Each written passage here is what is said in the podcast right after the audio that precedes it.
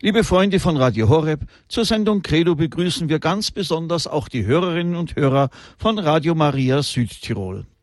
Referent der heutigen Credo-Sendung ist der Leiter des Exerzitienhauses St. Ulrich in Hochaltingen, Pater Hans Burup. Er spricht über das Lukasevangelium. Bitte, liebe Freunde unseres Radios, schlagen Sie dieses Evangelium in Ihrer Bibel auf. Wir hören heute den 28. Teil des Vortrags. Grüß Gott, Pater Hans Burg. Grüße Gott. Also, liebe Zuhörerinnen und Zuhörer, wir sind ja schon auf einem langen Weg mit dem Wort Gottes, das uns der heilige Lukas überliefert hat. Und wir sollten uns immer wieder bewusst werden, dass es eigentlich etwas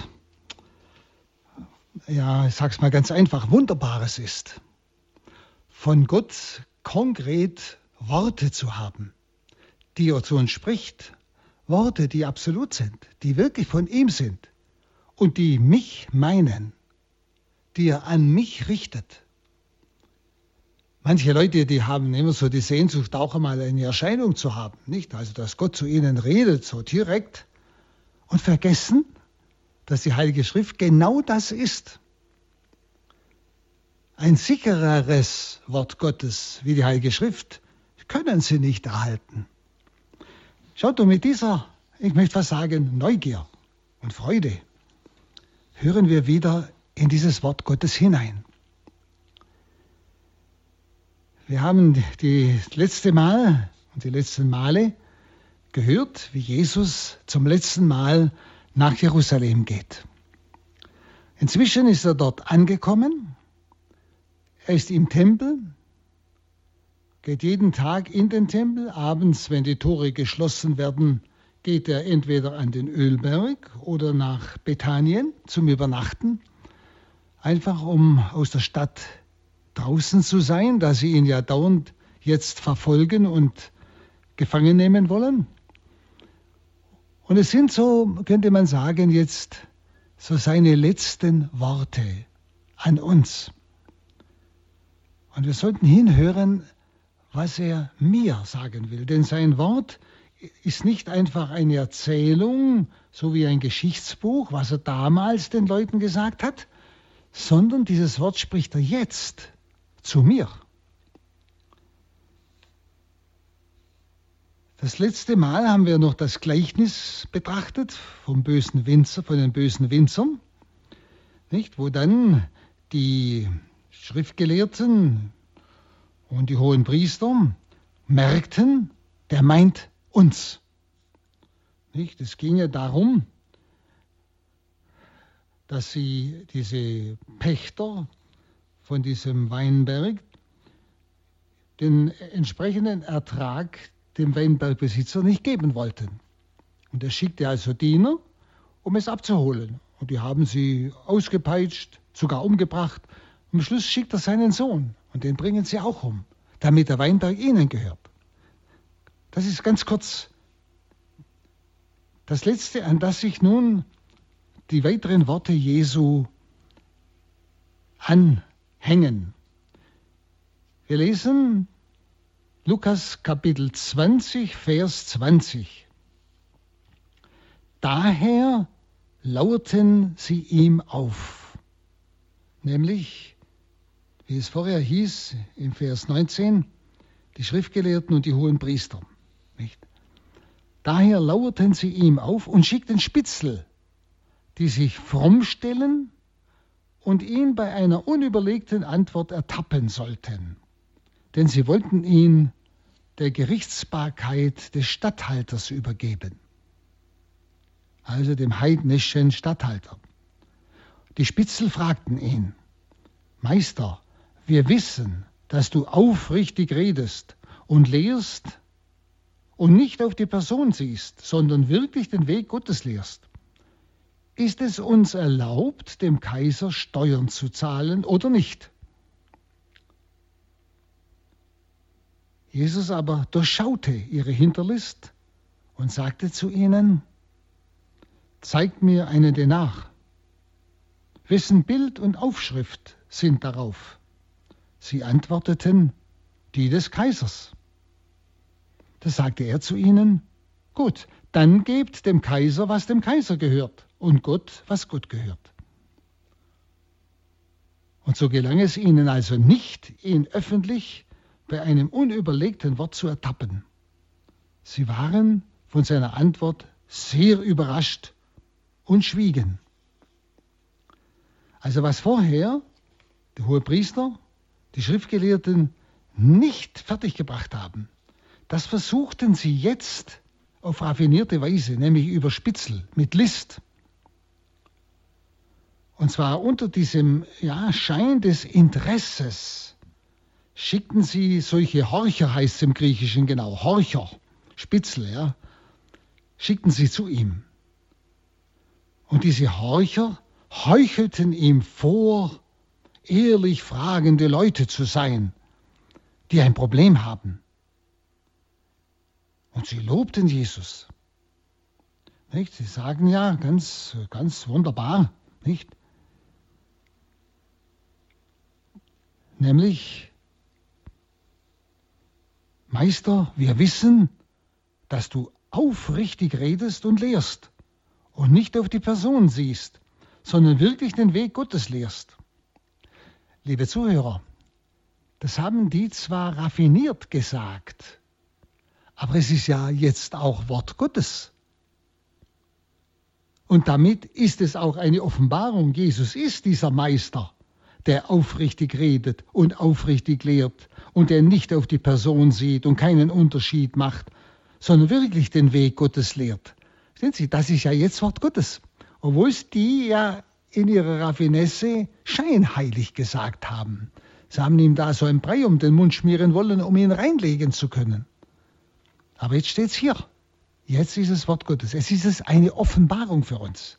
Er ist es, der aufrichtig redet. Wir können uns auf sein Wort verlassen, aufrichtig lehrt. Und er nicht auf die Person sieht sondern wirklich den Weg Gottes lehrt. Also ist auch wichtig, dass wir das nicht überlesen, dass jetzt positiv Wort Gottes an mich ist, eine Zusage. So ist Jesus zu mir.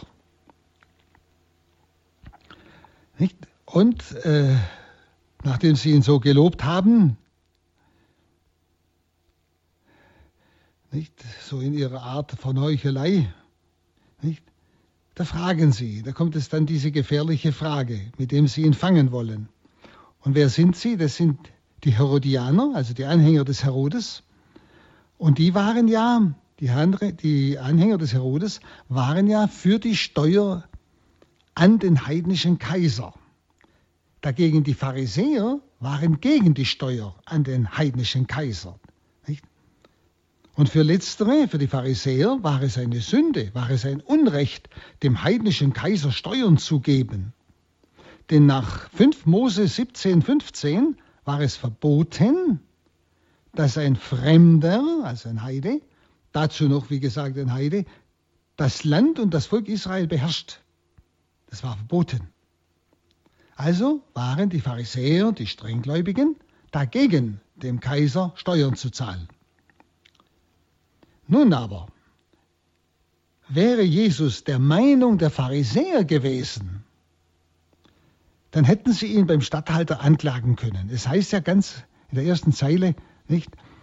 Sie wollten ihn der Gerichtsbarkeit des Statthalters übergeben, weil nur der Statthalter das Recht hatte, die Todesstrafe zu verhängen. Und sie wollten ihn ja umbringen. Das durften sie aber nicht. Das haben sich die Römer vorbehalten. Nicht? Darum musste er jetzt irgendwie gefangen werden in einem Bereich, mit dem sie ihn dem Statthalter ausliefern, nämlich der untersagt, dem Kaiser in Rom Steuern zu zahlen. Also spüren unheimlich raffiniert. Wissen Sie mal dazwischen eine Bemerkung. Es ist ja nicht einfach nur eine Erzählung, wie die mit Jesus umgegangen sind. Denn vergessen wir doch nicht, die Kirche, wir, sind der fortlebende Jesus. Das Schicksal Jesu ist auch unseres. Und wie oft versucht man auch uns, jeden Einzelnen, in irgendeiner Weise hereinzulegen, um uns gleichsam auch tot zu machen, mundtot. Überlegen Sie mal die letzten Monate, nur schon allein die letzten Monate und Jahre, wie man versucht, sei es mit der Form des Mitleids, ein Recht zum Töten abzuleiten. Man hat Mitleid mit einem Kind, dem es ja nachher nach der Geburt nicht gut geht, das ist doch viel besser, wenn es im Mutterschoß abgetrieben wird. Dann hat es das Schicksal nicht. Verstehen Sie? Man versucht über Mitleid uns reinzulegen. Oder auch jetzt, was jetzt gewesen ist, bei dieser Abstimmung im Bundestag, genauso. Wissen Sie, das sind diese Dinge.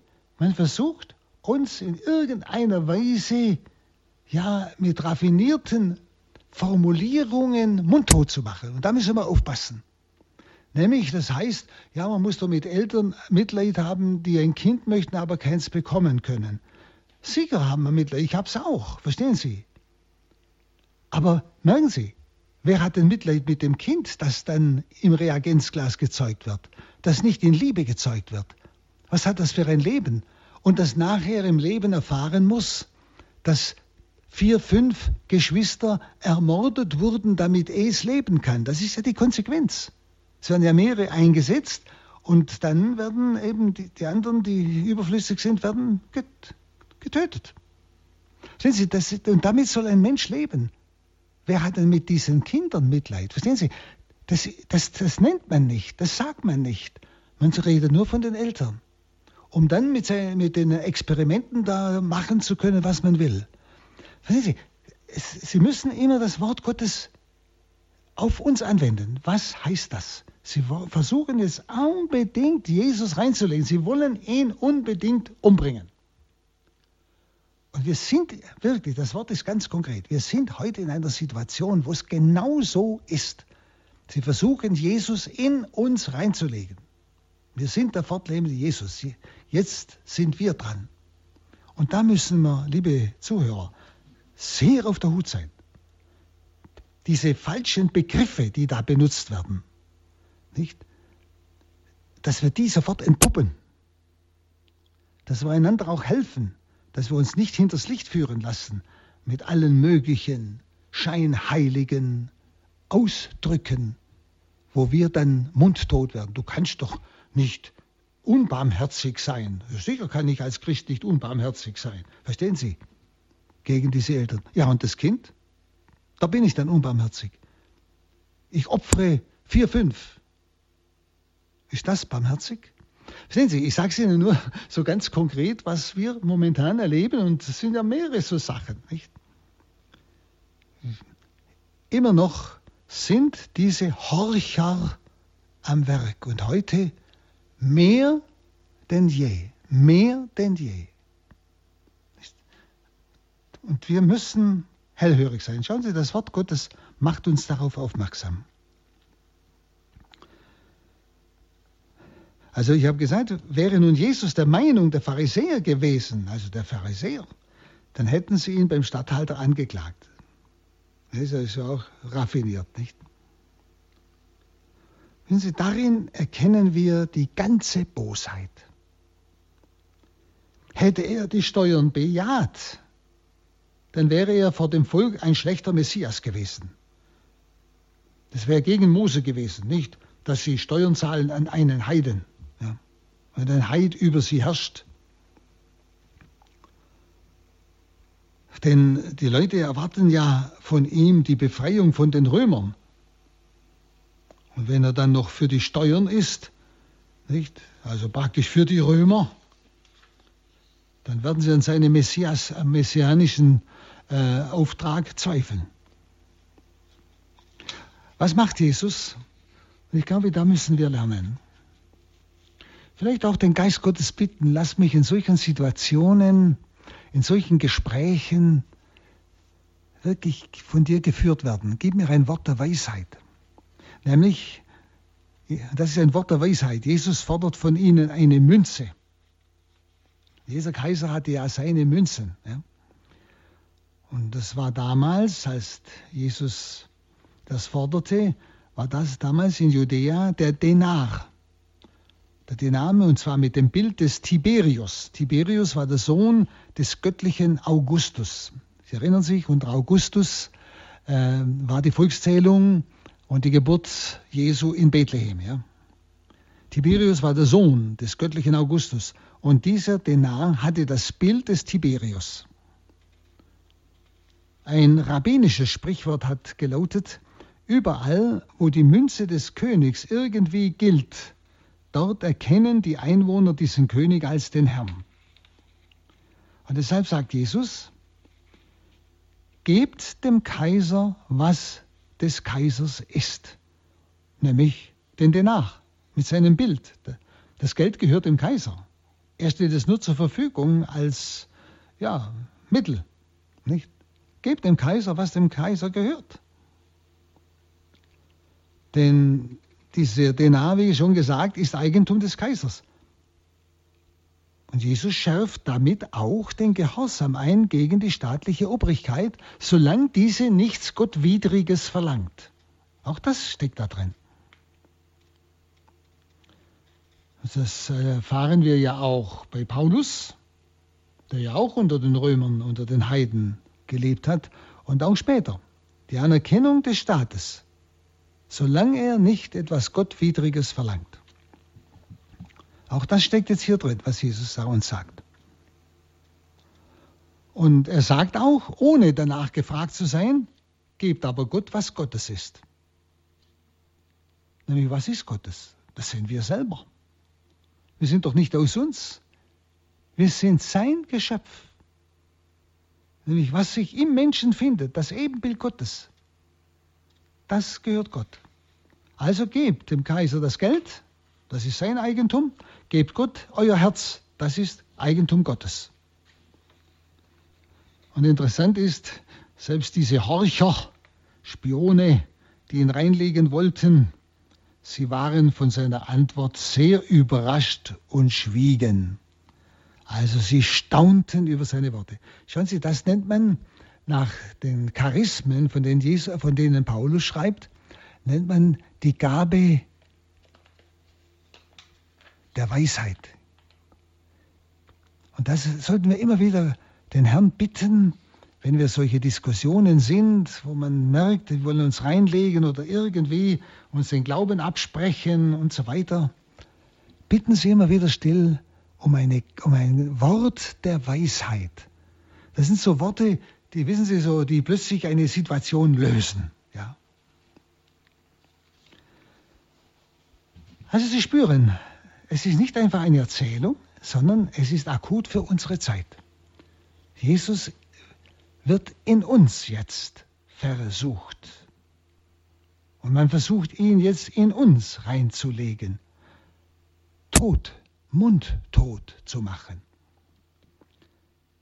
Dann lesen wir weiter. 2027 und folgende. Von den Sadduzäern, die die Auferstehung leugnen, kamen einige zu Jesus und fragten ihn, Meister, Mose hat uns vorgeschrieben, wenn ein Mann, der einen Bruder hat, stirbt und eine Frau hinterlässt, ohne Kinder zu haben, dann soll sein Bruder die Frau heiraten und seinem Bruder Nachkommen verschaffen. Nun lebten einmal sieben Brüder. Der erste nahm sich eine Frau, starb aber kinderlos. Dann nahm sie der zweite, danach der dritte und ebenso die anderen bis zum siebten. Sie alle hinterließen keine Kinder. Als sie starben, waren alle kinderlos. Schließlich starb auch die Frau. Wessen Frau wird sie nun bei der Auferstehung sein? Alle sieben haben sie doch zur Frau gehabt. Das sagte Jesus zu ihnen, nur in dieser Welt heiraten die Menschen die aber, die Gott für würdig hält, an jener Welt und an der Auferstehung von den Toten teilzuhaben, werden nicht mehr, nicht mehr heiraten. Sie können auch nicht mehr sterben, weil sie den Engeln gleich und durch die Auferstehung zu Söhnen Gottes geworden sind. Dass aber die Toten auferstehen, hat schon Mose in der Geschichte vom Dornbusch angedeutet, in der er den Herrn, den Gott Abrahams, den Gott Isaaks, den Gott Jakobs nennt. Er ist doch kein Gott von Toten, sondern von Lebenden. Denn für ihn sind alle lebendig. Da sagten einige schriftgelehrte Meister, du hast gut geantwortet. Und man wagte nicht mehr, ihn etwas zu fragen. Also, kaum haben diese Horcher, Spitzel eine Antwort bekommen, waren mundtot, kann man sagen, haben geschwiegen, waren überrascht. Jetzt kommen die Sadduzäer und versuchen auf ihre Weise Jesus reinzulegen.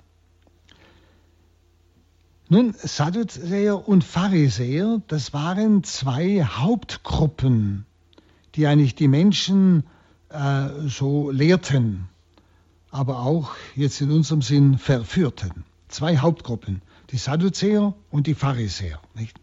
Und viele Schriftgelehrten waren entweder Sadduzäer oder Pharisäer. Also, und die Pharisäer, die haben so ein bisschen mehr die Scheinheiligkeit vertreten. Sie erinnern sich an verschiedene Auseinandersetzungen Jesus mit ihnen. Nicht, dass sie immer äußere Zeichen tun, Schüsseln äußerlich putzen, aber das, was drin ist, wenn es um die Liebe geht, das schenken sie nicht den Armen.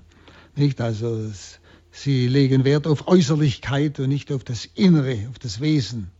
Also das, was sie sagen, stimmt nicht immer überein mit ihrem Leben. Das sind so die Pharisäer, wo sie als fromm galten im Volk. Die Pharisäer, die glaubten an die Auferstehung des Fleisches, also dass nach dem Tod es eine Auferstehung gibt. Die Sadduzäer, die vertreten oder vertraten, sagen wir unter dem Schein der Wissenschaft, den nackten Unglauben, könnte man sagen. Also sie haben nicht mehr an die Auferstehung geglaubt. Und darauf bezieht sich ja jetzt diese Stelle. Also die Pharisäer, die halten am Buchstaben fest, die Sadduzäer an ihren Vernunftsgründen und an der Freiheit des Geistes, so könnte man sagen. Also sie leugnen, wie ich schon sagte, die Auferstehung. Also wenn du tot bist, bist du tot, Ende. Das sind Sadduzäer. Die Pharisäer glauben an die Auferstehung. Und nun kommen also diese Sadduzäer, die die Auferstehung leugnen, heißt es ja und fragten und bringen also dieses Beispiel, nicht? Mose hat ja gesagt, wenn einer heiratet, stirbt, hat keine Kinder, hat aber einen Bruder, soll der Bruder ihn heiraten und ihm Kinder geben, Zeugen. Und nun wollen sie, jetzt bringen sie also da sieben Brüder daher, alle sterben, alle kinderlos. Also wem gehört dann die Frau bei der Auferstehung? Das war ja jetzt diese Frage. Sie glauben ja nicht an die Auferstehung und wollen jetzt beweisen mit dieser Stelle, ja, wem gehört die jetzt? Ist das sinnlos, nicht? Also sie wollen beweisen, dass Mose nicht an die Auferstehung geglaubt hat, weil Mose ja angeordnet hat, nicht, wenn einer keine Kinder zeugt, dann muss der Bruder ihm die zeugen aus seinem Tod. Also wollen beweisen, dass Mose nicht an die Auferstehung geglaubt hat als er eben diese Schwagerehe verlangte. Denn es ist ja unmöglich, dass bei der Auferstehung die Frau sieben Männer hätte. Und Jesus benutzt nun diese Frage, um eine Lehre zu geben.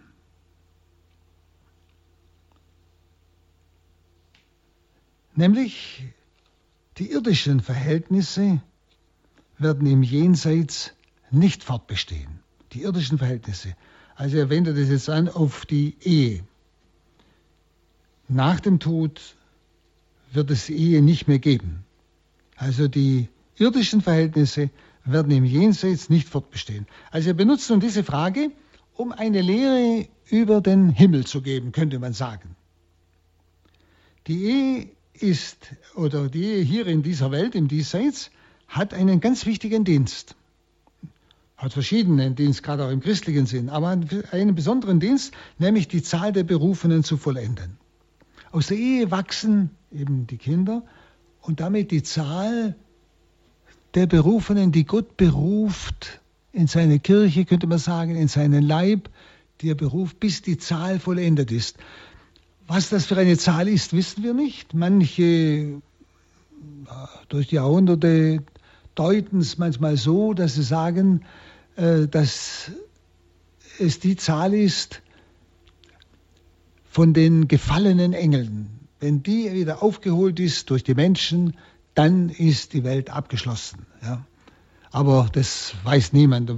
Das sollte man auch nicht rumdeuten. Auf alle Fälle geht es darum, dass die Ehe dieses Wachstum des Leibes Christi eigentlich bewirkt, indem sie Kindern das Leben schenken, die wieder Glieder des Leibes Christi werden. Ja? Also das, die Aufgabe der Ehe ist also im Diesseits die Zahl der Berufenen zu vollenden. Und wenn der Leib Christi wie vollendet ist, dann ist das Ende dieser Welt gekommen. Also das ist ein Ausdruck in der Schrift auch nicht, aber wie gesagt, wir wissen nicht, wie, welches die Zahl ist. Nun, in der Welt der Auferstehung wird nicht mehr geheiratet, sagt Jesus. Der Leib Christi ist ja vollendet. Nach der Auferstehung ist alles abgeschlossen. Der Leib Christi nimmt nicht mehr ab durch Tod, es stirbt niemand mehr. Und die Glieder seines Leibes werden Söhne Gottes genannt. Das ist gleichbedeutend mit der vollendeten Sohnschaft, auch dem Leibe nach, auch dem Leibe nach, also für uns. Wir werden mit Leib und Seele zu dieser Sohnschaft geworden sein im, im Himmel. Die Braut ist also zugerüstet für die ewige Hochzeit des Lammes. Sie bedarf keiner Ergänzung mehr. Das ist das, was Jesus hier sagt. Also er benutzt diese Frage, um dann daran anknüpfend eigentlich etwas viel Wichtigeres zu sagen. Nicht? Nur in dieser Welt heiraten die Menschen, sagt er, die aber die Gott für würdig hält, an jener Welt, an der Auferstehung von den Toten teilzunehmen, werden dann nicht mehr heiraten, weil ja der Leib Christi dann vollendet ist, nicht? der mystische Leib, wie wir sagen. Sie können auch nicht mehr sterben, also nimmt dieser Leib auch nicht mehr ab. Er ist vollendet. Dass aber die Toten auferstehen, hat schon Mose in der Geschichte vom Dornbusch angedeutet. Er bringt es noch einmal, weil die ja beweisen wollen, Moses hat nicht an die Auferstehung geglaubt, weil er diese Anordnung gegeben hat, dass ein Bruder seinem Bruder, der gestorben ist und kinderlos ist, Kinder zeugen soll. Und wenn das mehrere Brüder sind, wie Sie das Beispiel bringen, ist es ja sinnlos, wenn die Frau dann beim Weiterleben sieben Männer hat. Also das kann es ja nicht sein. Also logische Folgerung für Sie, Mose hat die Auferstehung geleugnet. Und Jesus bringt jetzt hier noch einmal das Beispiel von Mose, brennenden Dornbusch, nicht wo es um den Gott Abrahams, Isaaks und Jakobs geht. Und Gott ist kein Gott der Toten, sondern der Lebenden. Und wir sagen, Mose hat an die Auferstehung geglaubt. Das hat Jesus dann nur so hinzugefügt. Aber das Wichtige dieses Abschnittes ist, dass Jesus es benutzt, um von der jenseitigen Welt zu sprechen. Nicht? Gott ist ein Gott der Lebenden. Nicht? Und schauen Sie, deshalb, um es noch ein bisschen zu vertiefen, ist auch Jesus, der ja auferstanden ist mit seinem Leib, seinem verklärten Leib, in der Herrlichkeit ist, er ist seinem Leibe nach noch nicht vollendet. Erst wenn alle Glieder seines Leibes in der Herrlichkeit sind. Das ist jetzt hier gemeint. Die Ehe in dieser Welt zeugt diese Kinder, diese Glieder des Leibes Christi. Und wenn einmal alle, die da berufen sind und mitgemacht haben, mitgegangen sind, sich entschieden haben für Gott und Christus, wenn die alle in der Herrlichkeit sind, wenn die Zahl vollendet ist, dann beginnt die Hochzeit des Lammes. Dann ist auch Jesus seiner Menschheit nach vollendet. Schauen Sie, das ist sehr interessant. So konkret sind wir mit der Leib Jesu Christi. Also dieses Wort vom mystischen Leib hört sich ein bisschen so mystisch an, aber es ist eine ganz große Realität. Jesus lebt sein Erlöserleben in uns weiter. Deshalb kann Jesus auch heute noch leiden, obwohl er verklärt ist, seinem verklärten Leib nach, mit dem er nicht mehr leiden kann.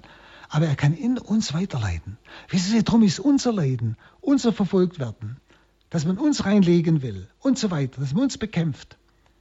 Das ist das Leiden Jesu in uns. Wir denken immer nur an uns. Ja, ich habe Schmerzen oder, oder ich werde verfolgt oder ich werde verspottet, weil ich Christ bin und so weiter. Nein, es ist Jesus in mir. Ich bin sein Leib. Das dürfen wir nicht vergessen. Das ist nicht einfach nur etwas Nebuloses, dieser Leib Christi. Und deshalb ist auch Jesus seinem Leibe nach, ich sage es Ihnen noch einmal, noch nicht vollendet. Erst wenn die Zahl der Berufenen vollendet ist, dann ist er aus seinem Leibe nach vollendet. Dann ist die Welt abgeschlossen, dann beginnt die Hochzeit des Lammes. Die Braut ist jetzt zugerüstet. Ja? Und das ist etwa ein, ein wunderbarer Gedanke. Ja? Also Sie spüren, Jesus steht kurz vor seinem Tod. Das sind die letzten Tage in Jerusalem. Und er spricht immer wieder jetzt auf das Kommende hin. Hier hat er jetzt diese Gelegenheit benutzt, um über den Himmel zu sprechen, über das, worauf die Menschen zugehen, für den er ja die Menschen erlösen will. Jetzt schauen wir weiter. Kapitel 20, Vers 41. Da fragte er sie, wie kann man behaupten, also er fragt es hier wieder die Schriftgelehrte, nicht? Das heißt ja hier am Schluss 39, da sagten einige Schriftgelehrten, Meister, du hast gut geantwortet. Nicht? Und da fragte er sie, diese Schriftgelehrten, wie kann man behaupten, der Messias sei der Sohn Davids.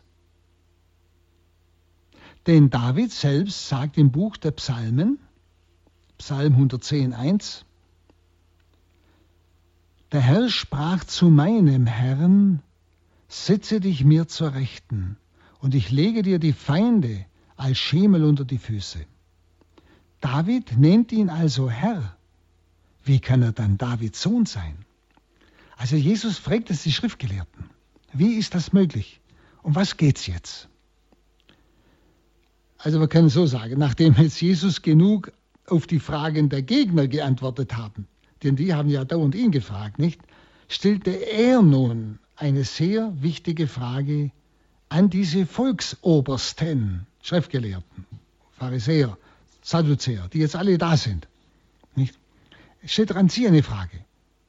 In welchem Sinn nennen Sie, diese Schriftgelehrten, nennen Sie den gesalbten Sohn Davids? Also Sie, Sie sagen und Sie wissen, dass der Messias, der Gesalbte, der Christus, Sohn Davids sei. Und Jesus geht ja davon aus, dass er mit seinen Gegnern den gleich, die gleiche Meinung hat. Nämlich, dass die Gegner genau dasselbe, dasselben überzeugt sind wie er, dass der Messias Sohn Davids ist, nämlich er. Und das heißt dann, eben, dann zitiert er diesen Psalm, den Psalm von David, das ist ein Psalm Davids. Und Jesus gibt ihnen damit ein Rätsel auf. Warum David in diesem seinem Gebet von seinem Sohn zugleich als von seinem Herrn redet. Da muss man jetzt klar sein, die jüdischen Hörer konnten natürlich dieses Geheimnis nicht ergründen. Denn durch ihr Festhalten, dass Gott nur eine Person ist, nämlich der Yahweh, also sie wussten ja nichts von der heiligsten Dreifaltigkeit noch. Nicht? Und durch dieses ihr Festhalten, dass Gott nur eine Person ist, fehlte ihnen der Schlüssel zu den Schriften des Alten Testamentes. Also so konnten sie vieles bei dem Propheten Jesaja oder Jeremia oder Ezechiel oder Micha oder Zacharia, Haggai, auch vor allem bei den Psalmen nicht verstehen, weil sie nicht um die heiligste Dreifaltigkeit wussten. Nicht? Und sie drücken sich deutlich aus, nicht diese Psalmen und auch diese Propheten. Wenn Sie denken, hier heißt es, der Herr, David also schreibt, David selber, der Herr sprach zu meinem Herrn. setze dich mir zu Rechten. Also David kann ja seinen Sohn nicht Herr nennen. Und wenn er der Sohn Davids ist, und Herr ist hier Yahweh zu Adonai, also der Allmächtige. Ist also mit Herr ist nicht Herr Meier gemeint, sondern der göttliche Herr, Kyrios, ja, im Griechischen. Also wie kann David seinen Sohn göttlicher Herr nennen? Ja? Also er bringt sie also in Verlegenheit. Denn was, was ist die Absicht Jesu? Er ist ja jetzt vor seinem Tod. Und er möchte sich ihnen jetzt offenbaren. Und er will damit beweisen, dass er Gott ist. Dass sie noch vor seinem Leiden erfahren, wer der Messias ist. Denn wir haben ja die letzten Male gehört, Jesus hat das im Lauf seiner drei Jahre Lehrtätigkeit nicht zugelassen, dass sie ihn Messias nannten oder äh, Sohn Davids nannten. Erst, erinnern Sie sich noch, erst unten in Jericho, als er nach Jerusalem raufgeht und als er dann in Jerusalem einzieht, äh, wo sie ihm Hosanna, dem Sohne Davids, da lässt es zu. Jetzt kurz vor seinem Leiden sollen sie wissen, wer er wirklich ist, der Sohn Davids. Aber wie gesagt, David nennt diesen Sohn. David spricht ja in seinem Psalm prophetisch. Er spricht ja nicht von seinem leiblichen Sohn. Er spricht ja prophetisch schon vom Messias, der ja von David abstammt. Ja? Jesus ist ja äh, im Stammbaum Davids. Ja? Er ist dieser genannte Sohn Davids, von dem David schon spricht, hier in diesem Psalm.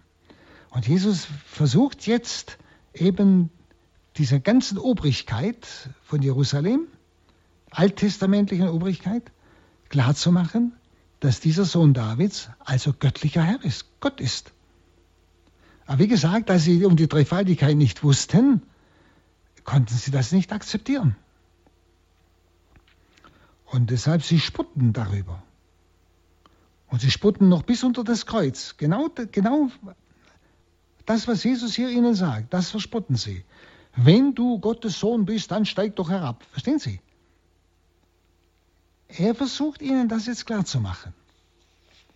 Dass er der Sohn Gottes ist, dass der Messias der Sohn Gottes ist. Und genauso bei der Gefangennahme, ein paar Tage später, fragt der hohe Priester ihn ja auch, bist du der Sohn Gottes?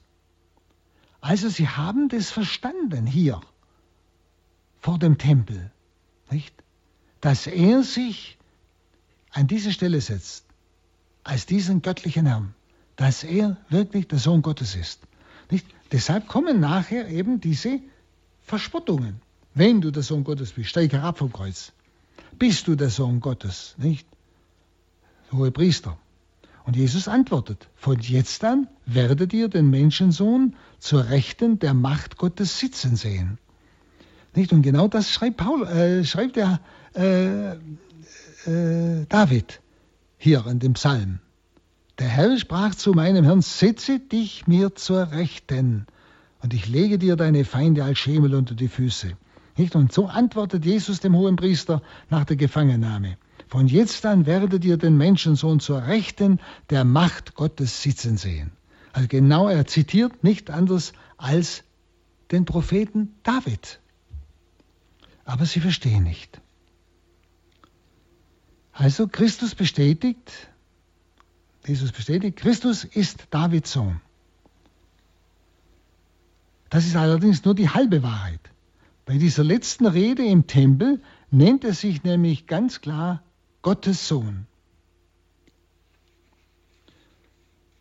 Und als Zwölfjähriger, als er mit zwölf Jahren im Tempel war, nannte er bereits schon, wenn Sie sich erinnern, Gott seinen Vater. Wusstet ihr nicht, dass ich in dem sein muss, was meinem Vater gehört? Hm? Und damit ist eigentlich jetzt alles abgerundet, nicht? Von seiner Zwölfjährigen bekennt er sich bereits schon als der Sohn des Vaters, als Sohn Gottes. Jetzt vor seinem Leiden, an dieser Stelle, die wir gerade betrachten, nicht? Und deshalb der ganze Spott vor dem hohen Priester, wie auch beim Kreuz. Aber mit dieser Offenbarung, dass er der Sohn Gottes ist, rundet das Ganze sich ab. Nicht? Eben vom Zwölfjährigen angefangen, jetzt kurz vor seinem Tod die Vollendung. Und ohne diese Wahrheit, dass er der Sohn Gottes ist, gibt es keine Versöhnung und keine Heilsgewissheit.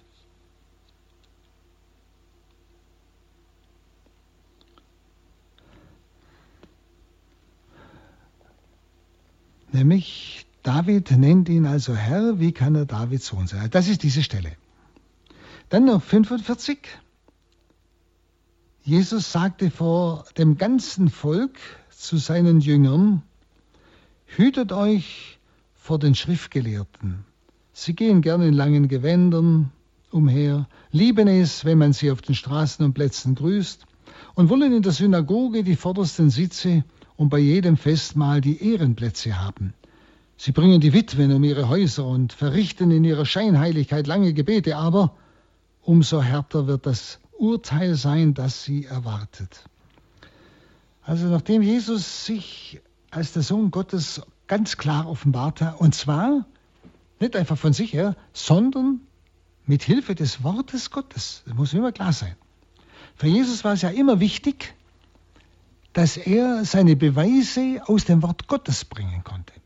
Denken Sie damals, als Johannes der Täufer im Gefängnis liegt und zu Jesus schickt, bist du es, der da kommen soll? Oder sollen wir auf einen anderen warten? Da antwortet Jesus nicht einfach, sagt dem Johannes, äh, es ist alles okay. Nein, er sagt, sagt dem Johannes, Blinde sehen, Lahme gehen. Das heißt, er zitiert einfach das Wort Gottes nach Jesaja. Sehen Sie, er, Johannes hat jetzt die Sicherheit, er ist der Messias, denn er beweist sich mit dem Wort Gottes. Und auch hier beweist Jesus sich als Sohn Gottes aus dem Wort Gottes, das ja diese Obersten ja alle kennen. Nicht? Und ich möchte gerade noch mal geschwind noch etwas dazu sagen. Wissen Sie, diese Offenbarung Jesu als der Sohn Gottes ist gerade heute wieder ganz, ganz wichtig. Vielleicht merken Sie als Normalgläubiger das gar nicht, wie weit bereits die Sohnschaft Jesu Christi, die Gottessohnschaft geleugnet wird. Auch von Theologen. Und zwar von bekannten Leuten. Und es hat angefangen mit der Theologie Martin Luthers. Denn Martin Luther schreibt in seinen theologischen Werken ganz klar, dass das, was wir Sohn und Heilig Geist nennen, nur Eigenschaften Gottes seien. Er bringt noch ganz viel schlimmere Sachen, nicht? Wer, wer Jesus eigentlich ist und so weiter. Eigenschaften Gottes sind, aber nicht Personen. Verstehen Sie? Und mir hat schon, als ich in den 50er Jahren studierte, hat ein evangelischer Theologe, also Professor, gesagt, er kennt keinen einzigen evangelischen Professor, also Theologieprofessor, der noch an die Gottheit Christi glaubt. Sie, das, das spannen wir im Neuen gar nicht. Und wir haben in unserer katholischen Theologie auch bereits solche Leute, die, ja, die, die nicht einmal mehr die Gottheit Jesu, äh, die, die, die Gottheit des Vaters als Person akzeptieren. Ich könnte Ihnen ein Zitat bringen von lebenden Leuten, konkret. Nicht? Deshalb, ich sage Ihnen das nur, wenn Sie auf so Dinge stoßen, dass Sie nicht erschrecken. Deshalb ist, sind diese Worte Gottes wichtig. Jesus beweist sich hier aus dem Wort Gottes als der Sohn Gottes. Er ist nicht einfach nur eine Eigenschaft des Vaters und der Heilige Geist, sondern ist Person. Aber in Gott, für uns nicht vorstellbar, kann man sagen. Unsere Worte sind immer schwache Worte. Aber das wollte ich noch mal ganz betonen, weil wissen Sie, Sie als Normalgläubiger, denke ich, die Sie mir zuhören, äh, für Sie ist es denke ich, selbstverständlich, dass Jesus Sohn Gottes ist. Denn wenn er das nicht ist, verstehen Sie, dann haben wir keine Versöhnung und haben keine Heilsgewissheit. Dann ist alles aus. Und deshalb äh, wollte ich das noch einmal richtig betonen, dass Sie daran ganz klar festhalten und sich von niemand irritieren lassen. Und oft sind das, wenn Sie, das sind diese Dinge so umschrieben, so raffiniert umschrieben, dass der Normalleser das nicht einmal merkt, was der eigentlich meint. Und nun zu diesem äh, Vers 45, was ich schon gelesen habe, wo Jesus dann zum ganzen Volk und zu seinen Jüngern spricht. Er hat ja jetzt zu diesen Obersten gesprochen, hohe Priester, Sadduzäer, Pharisäer, Schriftgelehrten.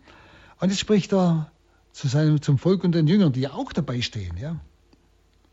Er sagt, hütet euch vor den Schriftgelehrten. Nicht? Und die sind ja auch da und hören es.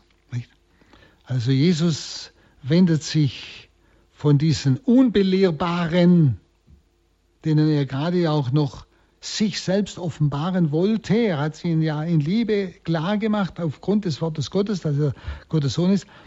Er wendet sich jetzt von diesen Unbelehrbaren ab, es keinen Sinn hat. Und wendet sich denen zu, die empfänglich sind. Und er warnt sie vor diesen blinden Blindenführern. Schauen Sie, und nicht nur Sie damals, sondern das, was ich Ihnen jetzt gesagt habe, ist genauso. Hütet euch vor den Schriftgelehrten. Auch heute. Wir haben sehr gute Leute. Haben sehr gute Theologen. Das wissen Sie auch. Nicht?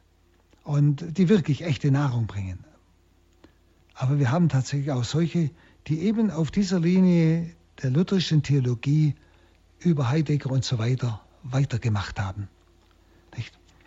Also hütet euch vor den Schriftgelehrten.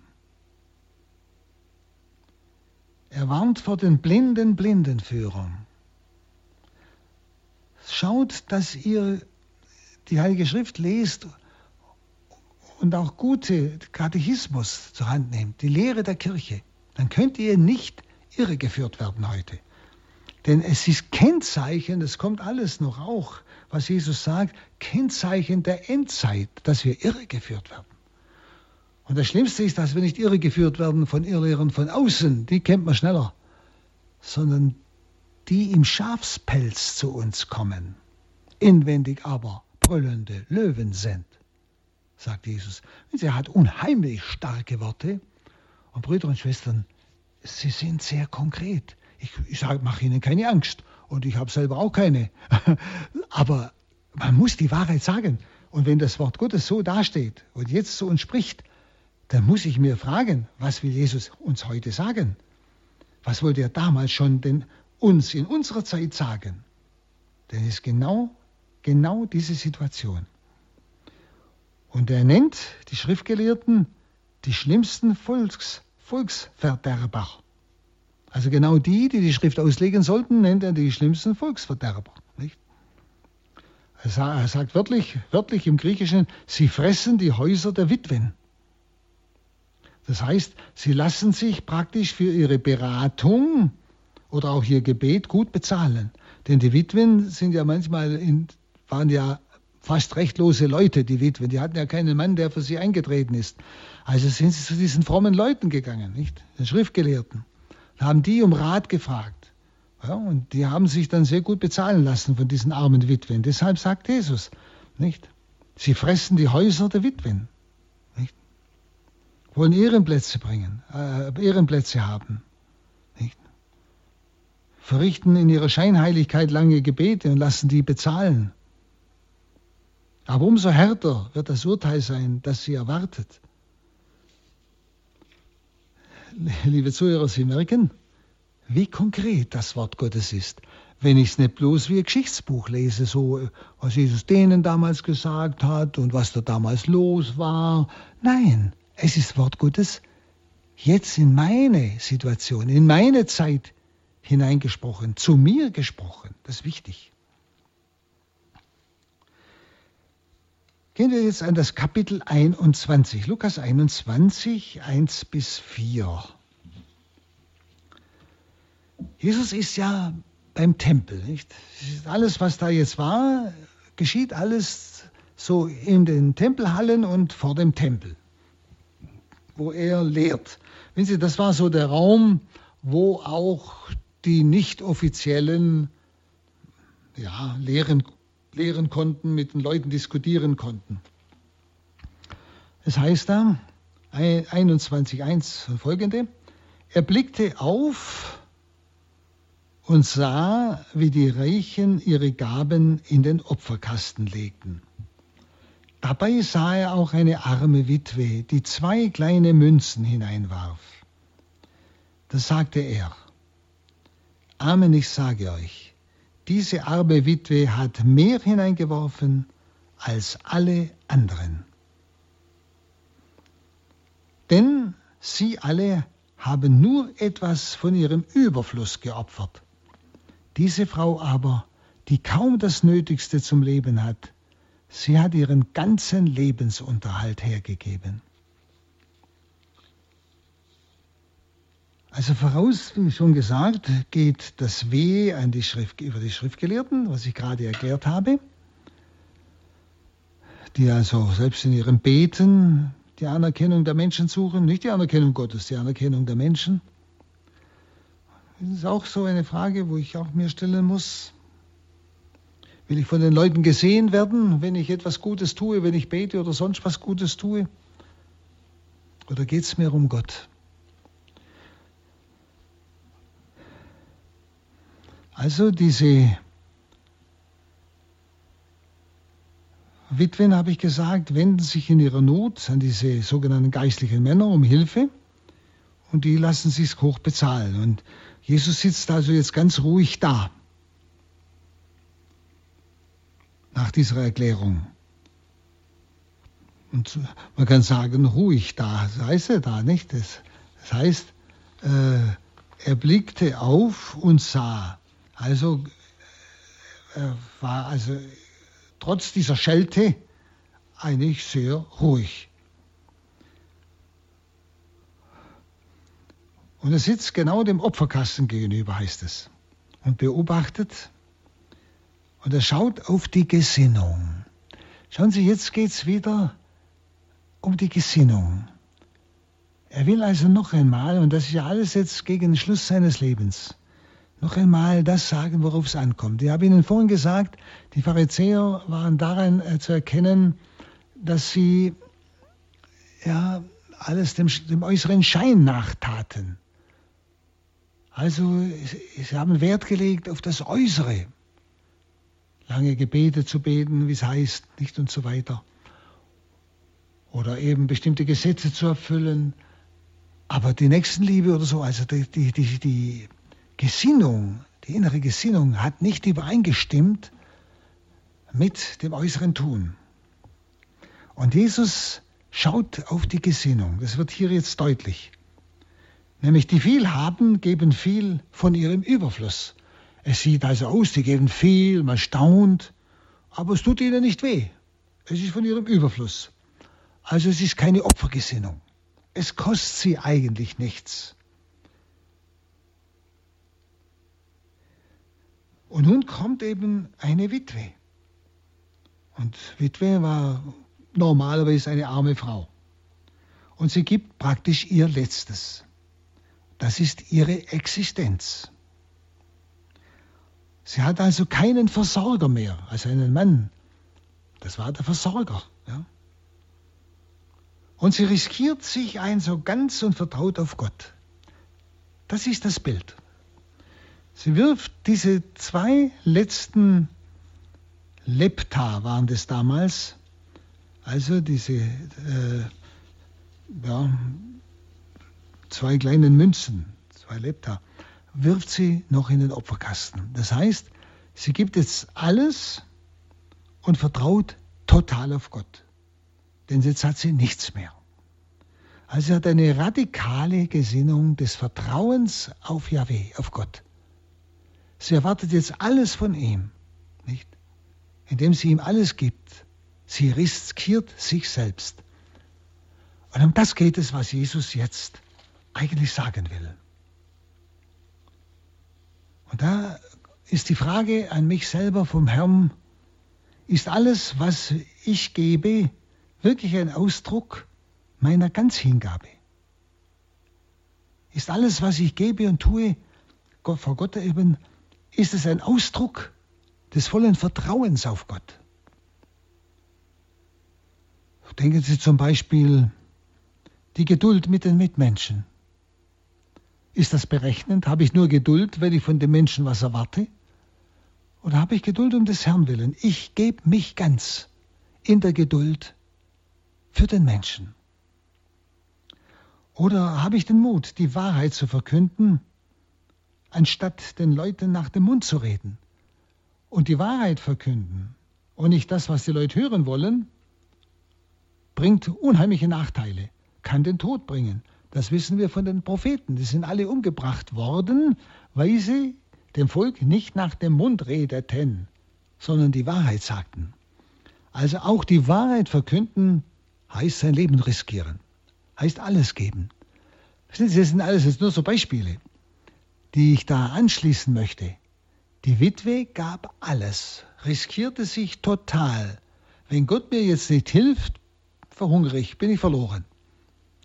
Also ein Ausdruck des, was die tut, dieses Opfer, ist ein Ausdruck totalen Gottvertrauens. Und Jesus sagt, das ist die richtige Haltung, wenn ich in den Tempel gehe.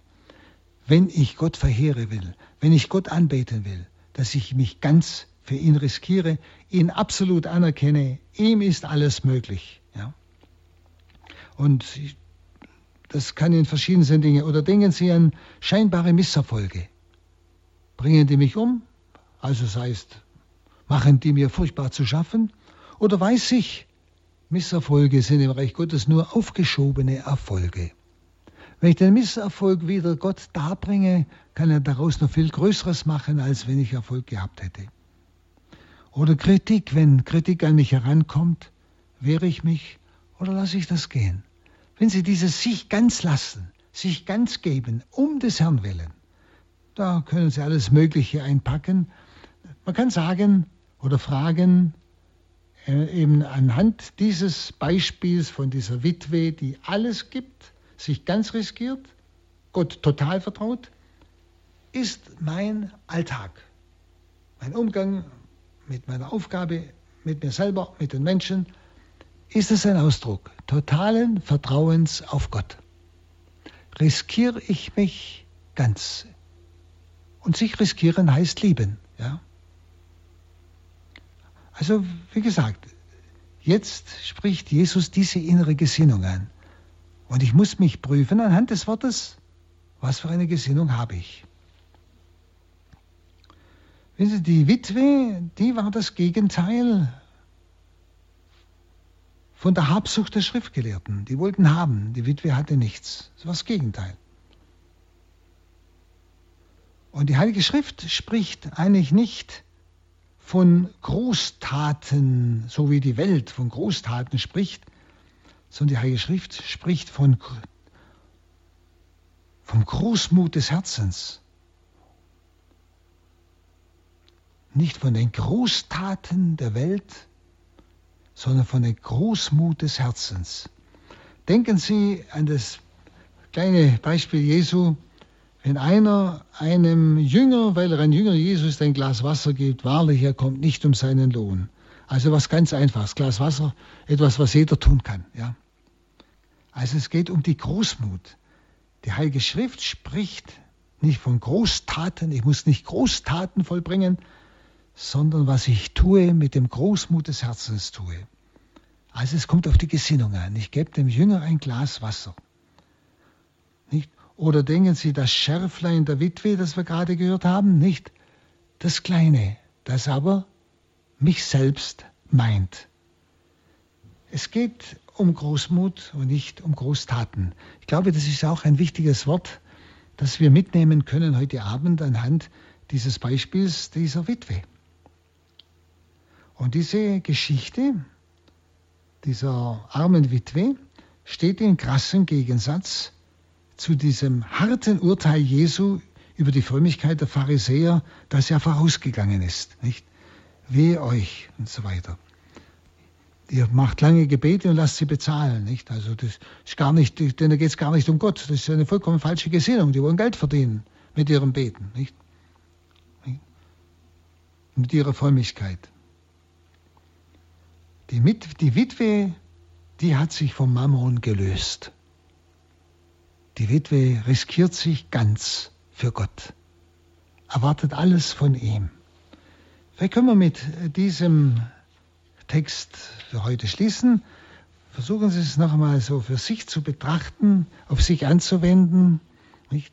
Und lassen Sie den Herrn zu sich sprechen. Es ist sein Wort an Sie. Es ist eine wunderbare Botschaft des, ja, bald scheidenden Herrn, der kurz vor seinem Tod steht.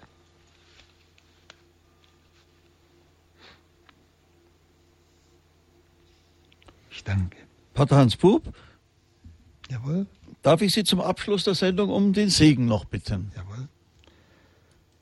Herr, segne Sie alle und macht dieses Wort jetzt fruchtbar in Ihrem Herzen. Lass immer mehr Freude am Wort Gottes finden. Dazu segne euch der allmächtige Gott, der Vater und der Sohn und der Heilige Geist. Amen.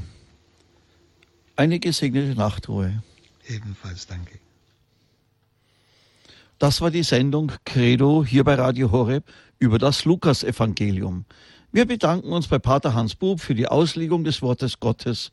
Er betrachtete im Lukasevangelium aus dem Kapitel 20 die Verse 20 bis 47 und aus dem Kapitel 21 die Verse 1 bis 4.